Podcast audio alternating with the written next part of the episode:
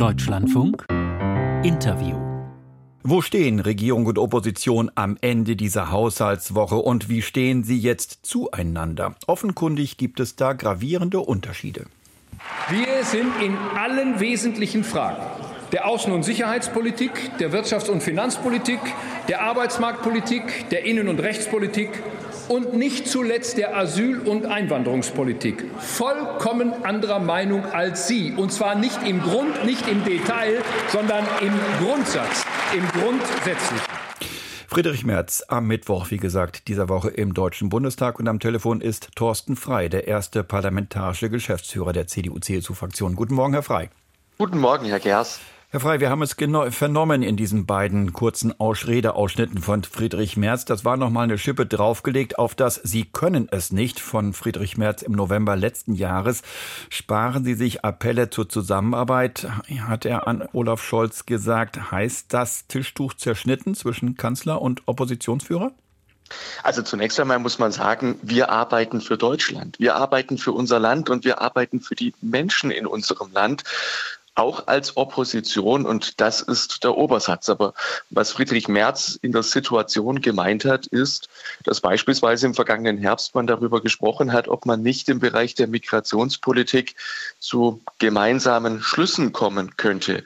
Und während die beiden im Bundestag miteinander geredet haben, im Kanzleramt, Entschuldigung, hat ein Stock tiefer der Kanzleramtsminister in einem Hintergrundgespräch den Journalisten gesagt, dass man die Opposition dafür nicht brauche. Und genau so sind diese Gespräche dann am Ende ausgegangen. Also es geht einfach darum, dass man uns als Opposition sozusagen nicht als Feigenblatt für die eigene misslungene Politik missbraucht. Aber ist das Tischtuch nun zerschnitten oder nicht? Ich glaube, dass das nicht das richtige Bild ist in der Politik. Ähm, wir sind alle gut beraten, professionell mit den Situationen umzugehen und das Wohl des Landes und seiner Menschen immer in den Mittelpunkt zu rücken. Aber was wir gesehen haben, ist, dass in den Punkten, wo sich wirklich Ansatzpunkte für Zusammenarbeit ergeben hätten, dass die im Grunde genommen von der Koalition aus der Hand geschlagen sind. Und Sie sehen das ja beispielsweise auch daran, dass wir in dieser Legislaturperiode bei mehr als der Hälfte der Regierungs- und Koalitionsinitiativen, Anträge, Gesetzentwürfe zugestimmt haben. Umgekehrt haben wir etwa 500 Anträge und 30 Gesetzentwürfe eingebracht, die die Koalition alle abgelehnt hat. Zuletzt beispielsweise auch die Taurus-Lieferung an die Ukraine. Mhm. Bleiben wir noch mal kurz bei der Ankündigung von Friedrich Merz, Herr, Frey. Herr Frey. Ähm, manche fragen sich ja doch, ob so eine Absage öffentlich im Bund Bundestag verkündet an die Zusammenarbeit. Geht das nicht noch ein bisschen zu weit? Ich glaube, es war richtig und notwendig, dass Friedrich Merz einmal klar gesagt hat, dass wir offen und ehrlich miteinander umgehen müssen und dass das eine, dass das keine Einbahnstraße ist. Also es geht darum, dass man sozusagen nicht einerseits öffentlich Zusammenarbeit anmahnt, um sie dann andererseits hinten herum zu torpedieren. Und genau das ist in der Vergangenheit passiert. Und ich glaube, da ist es richtig, dass wir für eine solche Regierungsshow nicht zur Verfügung stehen. Mhm. Was macht Friedrich Merz denn beim nächsten Mal, wenn der Kanzler doch noch mal anrufen sollte? Geht er ran? Das wird man sicherlich in der Situation entscheiden müssen, aber ich wage einmal die Prognose, dass der Oppositionsführer immer ans Telefon geht, wenn der Bundeskanzler anruft. Mhm. Blicken wir nochmal auf diesen Konfrontationskurs, der ja etwas schärfere Konturen gewinnt, so würde ich es mal ausdrücken, Herr Frei. Nehmen wir ein Beispiel. Jetzt äh, gestern im Bundesrat hat, hat die Union über die Bundesländer das Haushaltsfinanzierungsgesetz gestoppt für diejenigen Hörer unter uns, die das nicht so genau einordnen können. Das ist das Gesetz, in dem unter anderem die, der, das Abschmelzen der Subventionen für die Landwirte geregelt ist. Warum hat die Union das gestoppt? Also zum einen ist es so, dass wir tatsächlich im Bundestag dieses Gesetz abgelehnt haben, insbesondere weil wir die Streichung nicht der Subventionen, sondern weil wir die Steuererhöhung beim Agrardiesel für die Landwirtschaft ablehnen. Das haben wir auch in einem speziellen Antrag nochmal deutlich gemacht.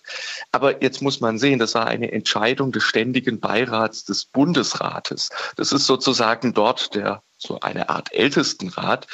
Und dieser ständige Beirat muss permanent über Fristverkürzungsbitten von Bundesregierung und Bundestag entscheiden.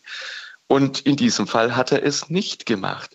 Sie müssen sich vorstellen, gestern ist ein reitender Bote von Bundestag zu Bundesrat gegangen, um sozusagen zu ermöglichen, dass eine halbe Stunde nach der Entscheidung im Bundestag auch der Bundesrat darüber abstimmen kann. Das haben wir aber regelmäßig. Das ist nicht das, was man unter seriöser Gesetzgebung versteht. Und deswegen muss man, glaube ich, den Bundesrat einfach verstehen, dass er sich vom Bundestag nicht permanent diktieren lassen möchte, dass er sozusagen Entscheidungen stante pede und ohne wesentliche Beratung äh, zu treffen hat. Also ja, ich Herr glaube, Frey, das, das heißt aber auch, Herr Frey, Entschuldigung, ja, ja, Herr Frey, das heißt aber auch, äh, wir reden jetzt die nächsten Wochen über nichts anderes als einen Agrardiesel, inklusive täglicher Traktordemonstrationen. Gestern am Containerterminal in Bremerhaven, heute ist der Frankfurter Flughafen dran. Und das geht dann immer so weiter bis März? Also man darf jedenfalls Ursache und Wirkung nicht vertauschen. Die Ursache dafür ist von der Bundesregierung gelegt. Sie hat es in der Hand, ein ordentliches Gesetzgebungsverfahren zu machen und dann eben auch solche Entscheidungen vom Bundesrat abverlangen zu können. Aber so wie sie es tut, darf sie sich nicht wundern, wenn der Bundesrat ihr ein Stoppzeichen stellt. Mhm. Äh, äh, reden wir noch mal kurz inhaltlich über das Thema Agrarsubventionen, Stichwort Agrardiesel. Äh, das heißt, die Union wird erst dann zustimmen, wenn die Ampel die Kürzungen beim Agrardiesel vollständig zurücknimmt? Also das Haushaltsfinanzierungsgesetz enthält ja eine ganze Reihe von Punkten, die sozusagen notwendig sind, um das, den Haushalt so erreichen zu können, wie er jetzt gestern im Bundestag verabschiedet worden ist. Und da sind eine ganze Reihe von Gesetzesänderungen drin, die wir ablehnen, die wir nicht gutheißen. Aber das gilt eben ganz besonders für die Steuererhöhung im Bereich des Agrardiesels. Ähm, und es ist nicht zu erwarten, im Bundestag haben wir dieses Gesetz abgelehnt. Wie das Abstimmungsverhalten im Bundesrat ist, das kann ich Ihnen nicht sagen, weil das wird nicht aus Partei, sondern aus Länderinteresse heraus entschieden. Nun hat ja die Ampel entschieden, für billigen Agrar Agrardiesel gibt es zumindest mittelfristig gesehen, der läuft ja jetzt nicht heute aus und nicht in diesem Jahr, ähm, gibt es mittelfristig kein Geld. Ähm, wäre denn der Agrar, wären denn die Agrardieselsubventionen bei einer unionsgeführten Regierung gedeckt? Ja, das hätten wir mit Sicherheit nicht gemacht.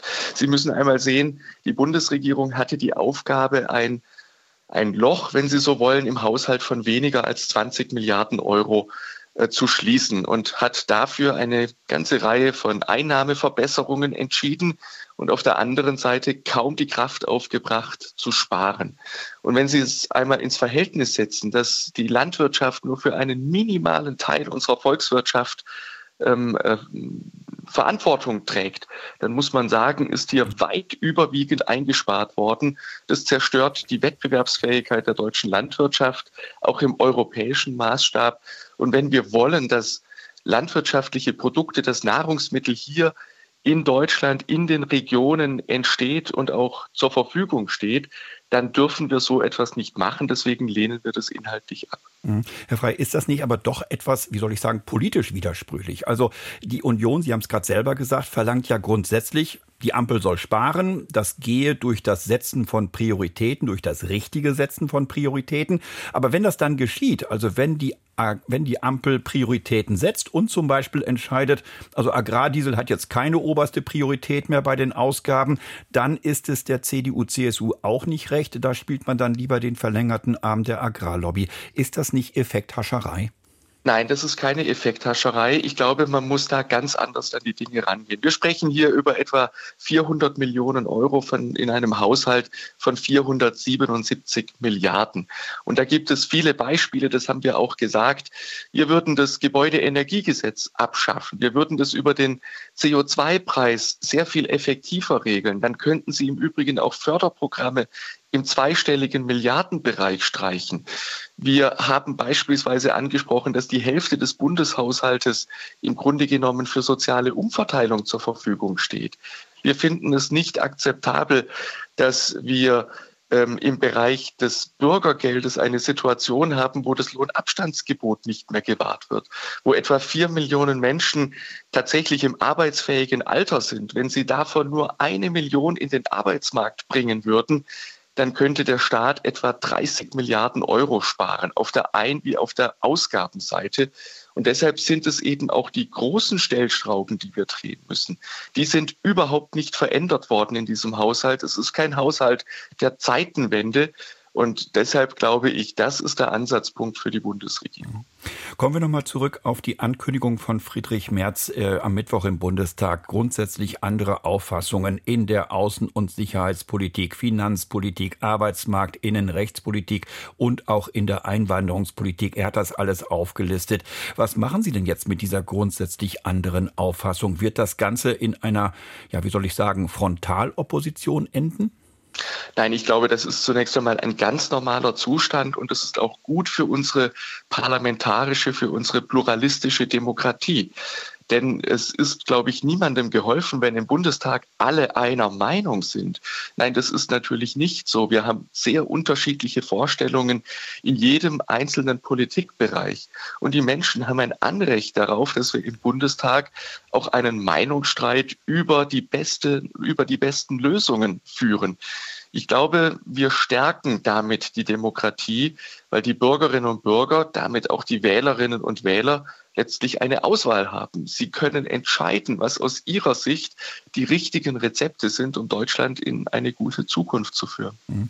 Eine letzte Frage noch, Herr Frei, zu einem, zu einem ganz konkreten Thema, was auch in dieser Woche eine Rolle spielte. Es sind ja durchaus Situationen vorstellbar, in denen man vielleicht die Opposition auch braucht. Ein denkbares Beispiel, wie gesagt, es war ein Thema in dieser Woche, war das Bundesverfassungsgericht und wie man dieses Gericht möglicherweise vor dem Zugriff illiberaler Regierungen schützen könnte. Sagen Sie bei entsprechenden Gesetzesänderungen, wofür, für die man ja eine Zweidrittelmehrheit bräuchte, auch nein oder gehen Sie damit? Wir schauen es uns ganz genau an. Ähm, es gibt ja durchaus Gespräche in diesem Bereich und ähm, wir sehen das Thema, um das es geht. Wir sehen allerdings auch die Herausforderungen, die damit verbunden sind. Und deswegen würde ich sagen, wir schließen da nichts aus. Dinge, die vernünftig sind und die helfen, die unterstützen wir auch. Aber wir müssen uns sehr genau anschauen, dass aus gut gemeint nicht das Gegenteil von gut wird und müssen deshalb immer auch die Wechselwirkungen im Blick behalten sagt der erste parlamentarische Geschäftsführer der CDU-CSU-Fraktion im Bundestag, Thorsten Frei. Herr Frei, vielen Dank, dass Sie sich heute Morgen die Zeit für uns genommen haben. Sehr gerne, Herr Gern.